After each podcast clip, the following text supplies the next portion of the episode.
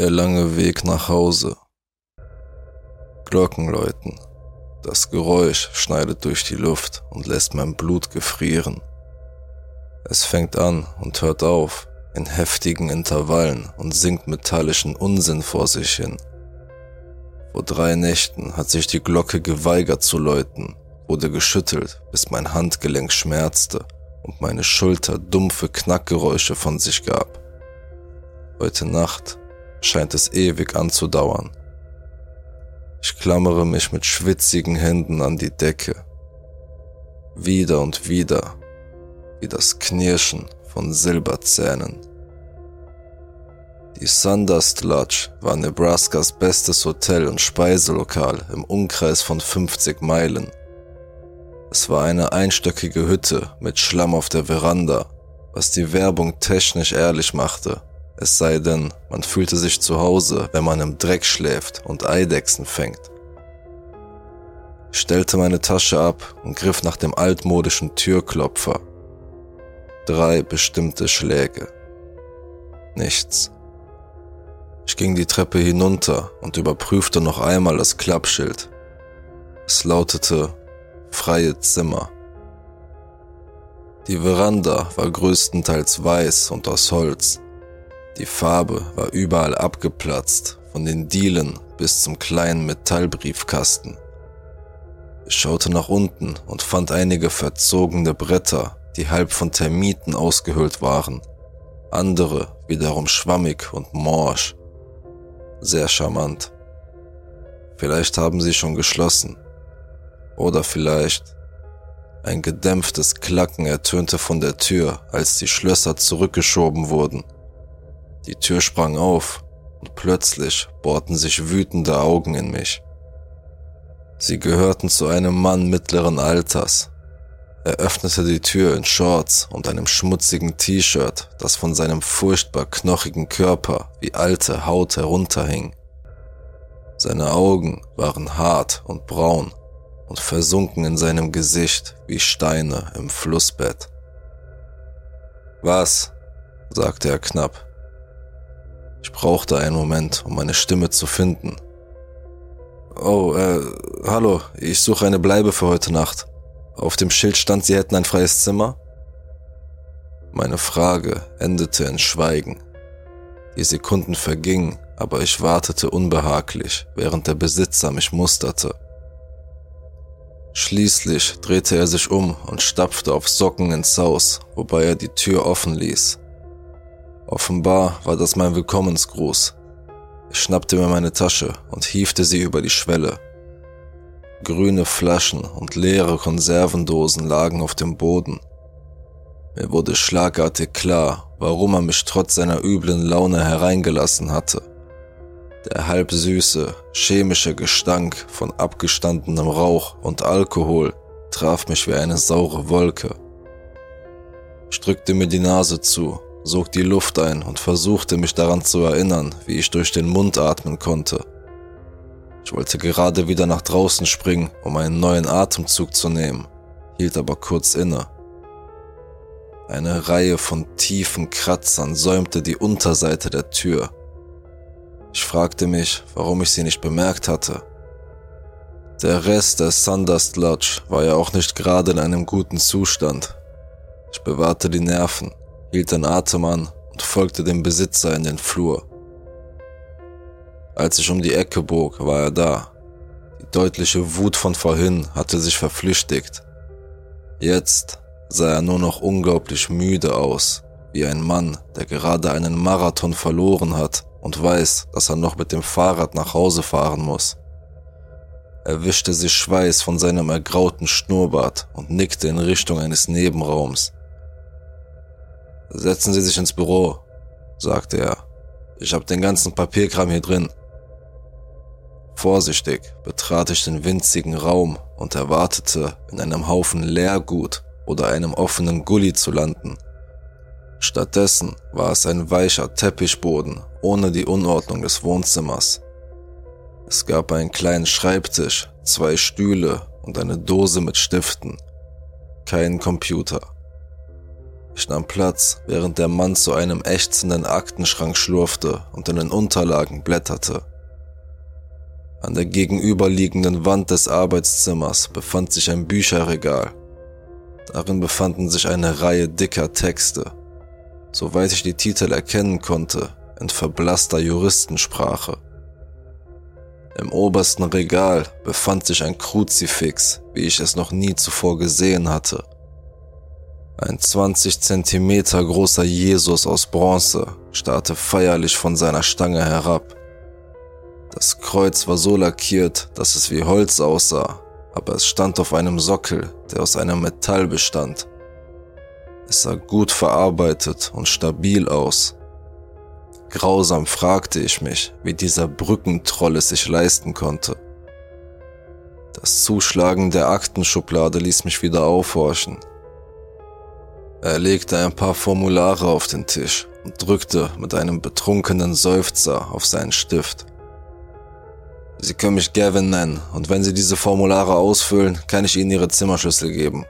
Der Preis ist 45 pro Nacht. Gavin fuhr fort und rezitierte seine Bedingungen. Ich schaute mich noch einmal im Zimmer um. Mein Blick fiel auf das Kruzifix. Wenn Sie etwas kaputt machen, muss ich es Ihnen in Rechnung stellen. Sie können die Waschmaschine benutzen, wenn... Je genauer ich hinsah, desto mehr schien die Handwerkskunst fehlerhaft zu sein. Das Gesicht Jesu war schlaff und seine Finger waren zu starr, als ob er nach etwas greifen würde. Ohne irgendwelche Probleme. Ich will nicht, dass mich laute Musik oder so ein Scheiß wach hält, also behaltet es. Schlampig, protzig. Es war wirklich ein hässliches Stück Arbeit. Ich wollte es mir nicht länger ansehen. Ich kann Ihnen kein Frühstück anbieten, aber in der Küche gibt's was zu essen. Das war's. Noch Fragen? Ich nickte. Halten Sie sich Haustiere? Gavin hörte auf zu schreiben. Er klickte zweimal mit dem Stift. Nein, keine Haustiere. Warum? Naja, ich hab gesehen. Etwas flüsterte mir zu, dass ich den Satz nicht beenden sollte. Ich räusperte mich. Nichts, äh, nur neugierig. Es war eine furchtbare Lüge. Zum Glück ließ Gavin es durchgehen. Wir unterschrieben den Papierkram schweigend und stapften zu meinem Zimmer auf der anderen Seite des Flurs. Er sagte nichts mehr, bis ich ihn fragte, wo die Toilette sei, und verschwand dann leise zurück in sein Büro. Ich habe ihn nie wieder gesehen. Das Zimmer war außerordentlich simpel es sah aus, als hätte jemand die Seiten eines Pappkartons hochgeklappt und ein Baumwollquadrat als Bettzeug hineingeworfen. Das einzige, was es sonst noch gab, war ein Kleiderschrank, und wenn er Gavin gehörte, wollte ich ihn nicht benutzen. Trotzdem war er kein Unmensch, er war nur ein zurückgezogen lebender Kauz. Vielleicht hatte ich ihn vorhin gestört. Ich lag noch eine Weile unruhig im Bett, ich las einen Teil eines Romans, von dem ich nicht weiß, warum ich ihn gekauft hatte. Ab und zu hörte ich den dumpfen Ton eines Fernsehers, der auf der anderen Seite des Flurs lief, und das Dröhnen der Flugzeuge über mir. Warum sollte er überhaupt den Gästekleiderschrank benutzen? Der Gedanke kam mir ganz unvermittelt in den Sinn. Das würde er nicht. Was also ist da drin? Ich hiefte mich aus dem Bett und versuchte es. Ich drehte den angeschlagenen Knauf. Darin befand sich ein Karton, der mit mehreren Lagen Packband verschlossen war. Entsorgen stand mit Filzstift auf der Seite. Warum hatte er es also nicht getan? Manchmal hasse ich meine neugierige Ader. Ich ging zurück zu meiner Reisetasche und holte eine Nagelschere heraus. Diese hatte eine schmale Klinge zum Reinigen, mit der ich das Klebeband mit ein wenig Druck aufschneiden konnte. Die Schachtel klappte auf. Auf dem Berg von Dingen, der sich darin befand, lag ein gerahmtes Foto. Es zeigte einen Jungen von etwa vier oder fünf Jahren, der versuchte, das Gewicht eines kräftigen Welpen in seinen unentwickelten Armen zu halten. Er hatte feines, blondes Haar und einen grimmigen Ausdruck völliger Konzentration. Den Ausdruck, den Kinder bekommen, wenn sie glauben, dass in ihren Händen das Gewicht der Welt ruht, anstatt eines schlappohrigen Hundes. Um den Hals des Hundes lag ein schönes, braunes Lederhalsband. Ich legte das Bild weg.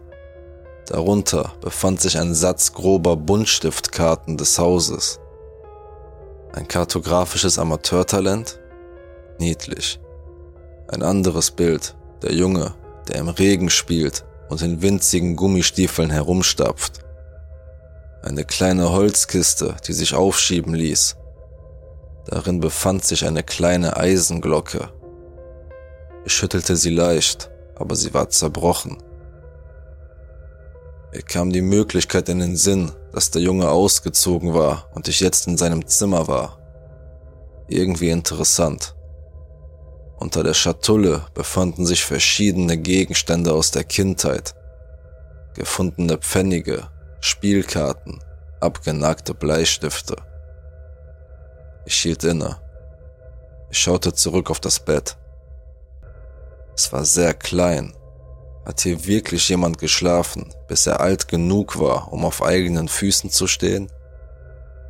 Das Bild von schwarzen Stummelnägeln, die wie wild an einer Tür kratzen, schoss mir durch den Kopf. Ein lautes Krachen ertönte aus dem Flur. Das Klopfen hallte weiter und vibrierte wie wild durch die dünnen Wände. Jemand schrie auf. Es war viel näher, als der Fernseher gewesen war. Ich riss die Tür auf. Äh, Gavin? Ich konnte ihn jetzt deutlich hören, durch die Bürotür, schlug eine Hand vor den Mund, als Glas zersprang.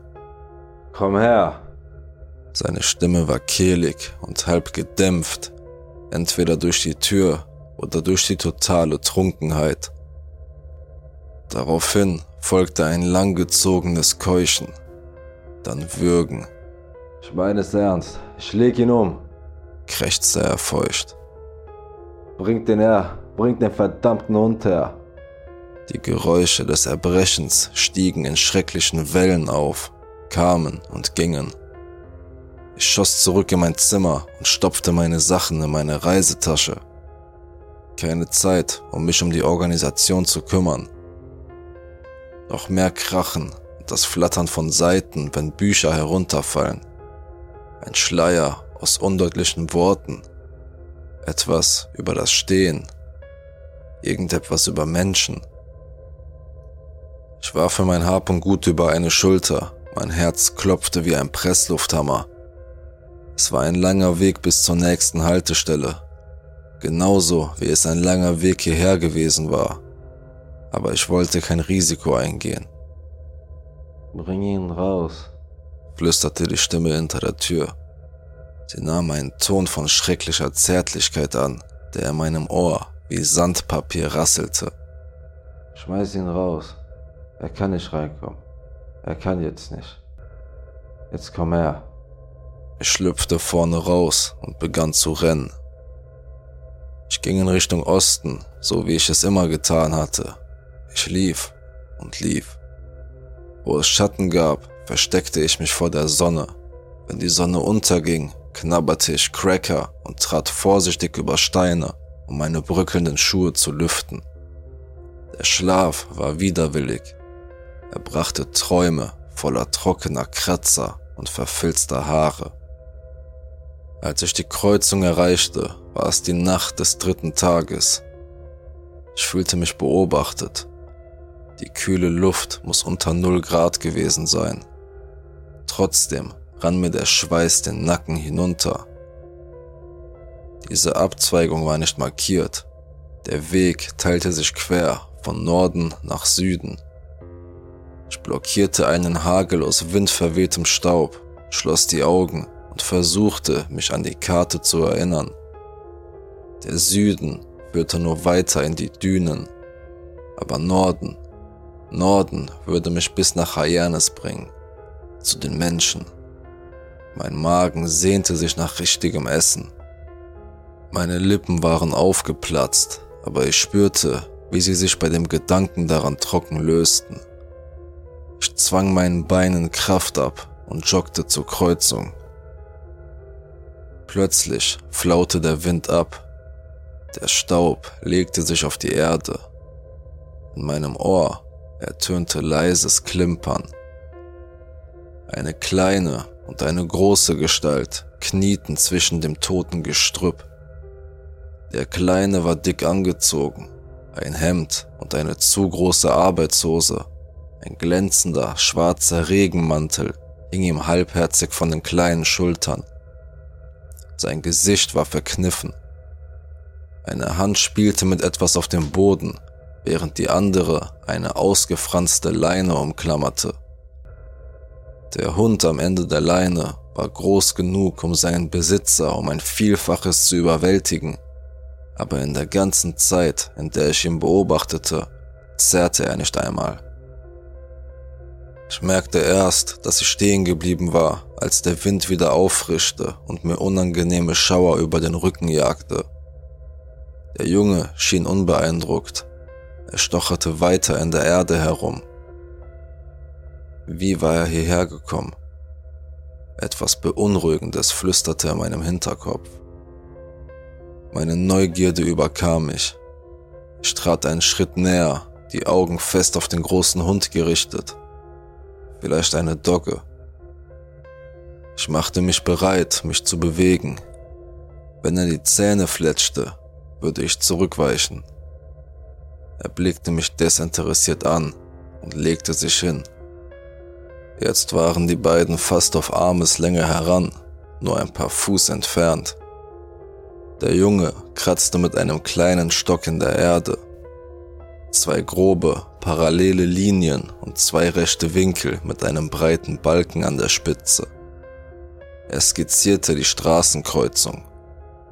Ich schaute nach unten und bemerkte, dass er Gummistiefel trug. Hast du dich verlaufen? Die Worte rutschten mir heraus, bevor ich sie stoppen konnte. Es gab eine Pause, die ewig dauerte. Der Hund schnappte mit dem Kopf direkt nach mir. Aus seiner Brust ertönte etwas Tiefes und Bedrohliches. Der Junge ließ seinen Stock fallen. Mir wurde schlecht, als er sich zu mir umdrehte. An seinem Nacken zeichneten sich bröckelnde Haut und blutige Risse ab. Langsam, träumerisch, flackerte die Glühbirne in meinem Kopf auf. Aus der Ferne hätte er wie ein Bauernjunge auf einem Spaziergang ausgesehen. Er hatte einen rundgeschnittenen Büschel honigblonder Haare und weiche Augen, die über eine Reihe von Sommersprossen zu weit auseinander standen. Eines war blind. Es war die Art von Gesicht, die Großmütter lieben. Seine Nase war leicht sonnenverbrannt und rot vom Reiben. Ich kniete mich hin ignorierte das plötzliche Knurren des Hundes und legte meine Hände fest auf die schmalen Schultern. Es waren nur ein paar Millimeter, kaum erkennbar. Von der linken Schläfe bis zur Wange war sein Gesicht unauffällig verformt. Der Wangenknochen war verformt und beschädigt und zeichnete ein Auge jämmerlich schief. Eine fast unsichtbare Narbe kroch in sein Haar hinauf. Ich teilte es vorsichtig. Die Haarwurzeln waren steif von getrocknetem Blut. Zweifellos etwas Schweres und Hartes. Eine Flasche oder ein hässliches, kleines Kruzifix. Ich wich zurück und merkte, dass ich unkontrolliert zitterte. Der Hund winselte und leckte sein Härchen ab, das ihn geistesabwesend hinter den Ohren streichelte. Er schlurfte mit den Füßen und sah schüchtern zu mir auf. Sein Gesichtsausdruck erfüllte mich mit so viel Mitleid und Trauer, dass ich fast erstickte. Wieder ertönte das seltsame Bimmeln. Der Hund trottete langsam auf mich zu. Wieder beugte ich mich vor, ohne mich um die Sicherheit meiner Finger zu kümmern, und berührte seinen Kopf dort, wo die Haut am dünnsten war. Hey, Guter Hund, murmelte ich. Bester Freund. Er schüttelte meine Hand weg, aber nicht grob. Stattdessen knabberte das große Tier eindringlich an meinem Ärmel. Ich merkte, dass das metallische Geräusch von irgendwo unter seinem Hals kam. Der Junge hüpfte hinüber und ergriff meinen anderen Ärmel, und gemeinsam führten sie mich zurück zu der Zeichnung im Dreck. Die Karte der Kreuzung. Er tippte mit einem schmutzigen Fingernagel darauf und zeichnete eindringlich jeden Weg nach. Vielleicht dachte er, ich würde es nicht verstehen. Aber ich verstand es. Und in diesem Moment schien es die wichtigste Aufgabe zu sein, die ich je übernehmen konnte. Ich zeigte nach Westen. Ich zeigte in die Richtung, aus der ich gekommen war. Zum ersten Mal sprach einer von ihnen. Der Hund bellte und hüpfte erwartungsvoll zwischen seinem Härchen und dem Weg, den ich gezeigt hatte, hin und her. Wieder war ich überrascht, dass der Junge nicht einfach umkippte, aber er blieb standhaft. Stattdessen nickte er kurz und schien tief in Gedanken versunken zu sein. Nach einem Moment veränderte sich sein zerstörtes Gesicht in klare Erkenntnis. Mit der humpelnden Anmut der Jugend sank er auf die Knie und begann am Lederhalsband des Hundes herumzufummeln. Die Luft sang mit gedämpften Klirren. Schließlich hielt er etwas in den Händen und schob es in meine. Es war eine kleine Eisenglocke, die mit Staub beschmiert war. Aber seltsam, der Klöppel verstummte sofort, als er mir die Glocke gab. Ich schüttelte sie versuchsweise. Nichts. Äh, danke, aber warum will sie nicht? Ich brach meine Worte sinnlos ab. Die beiden Reisenden waren verschwunden. Ich drehte mich um und blinzelte den Weg hinunter. Vage konnte ich die Rückseite eines kleinen Regenmantels und einen kurzen Schwanz erkennen, der in der Ferne wippte. Dann verschwanden sie im aufgewebelten Staub. Ich stand schweigend da. Ich weiß nicht wie lange. Plötzlich heulte der Wind, empört darüber, dass er vergessen wurde. Ich zuckte zusammen und zog meine Jacke fest an, aber das reichte nicht. Die Kälte war immer noch heftig. Ich wandte mich nach Norden. Der Weg breitete sich einladend vor mir aus und winkte mir nach Hyannis. Ich musste weitergehen. Meine Reise hatte einen kurzen Zwischenstopp eingelegt aber die des Jungen war fast zu Ende. Es war vor drei Tagen gewesen. Nach einem weiteren halben Tag Marsch, von dem ich nicht sagen kann, woher ich die Energie nahm, ging die Sonne über dem kleinen Dorf in Nebraska, das ich anvisiert hatte, prächtig auf. Hyannis hat nur wenige Hightech-Annehmlichkeiten, aber ein warmer Ofen und ein sauberes Bett sind mehr als genug Komfort und eine Vermieterin, die nicht trinkt. Die Zimmer sind billig. Ich könnte es mir wahrscheinlich leisten, eine Weile zu bleiben, jetzt, wo ich wieder Geld in der Tasche habe. Aber ich werde es nicht tun. Ich kann es nicht. Vor sechs Tagen habe ich eine Ahnung gehabt und bin aus der Sundust Lodge geflohen. Drei Tage später war ich dort an der Kreuzung. Jetzt liege ich in meinem gemieteten Bett und drücke mir verzweifelt ein Kissen an die Ohren. Es dämmt den Lärm nicht. Ich frage mich, ob ich schreie. Die Glocke schrillt jetzt, rasselt mit wahnsinnigem Vergnügen.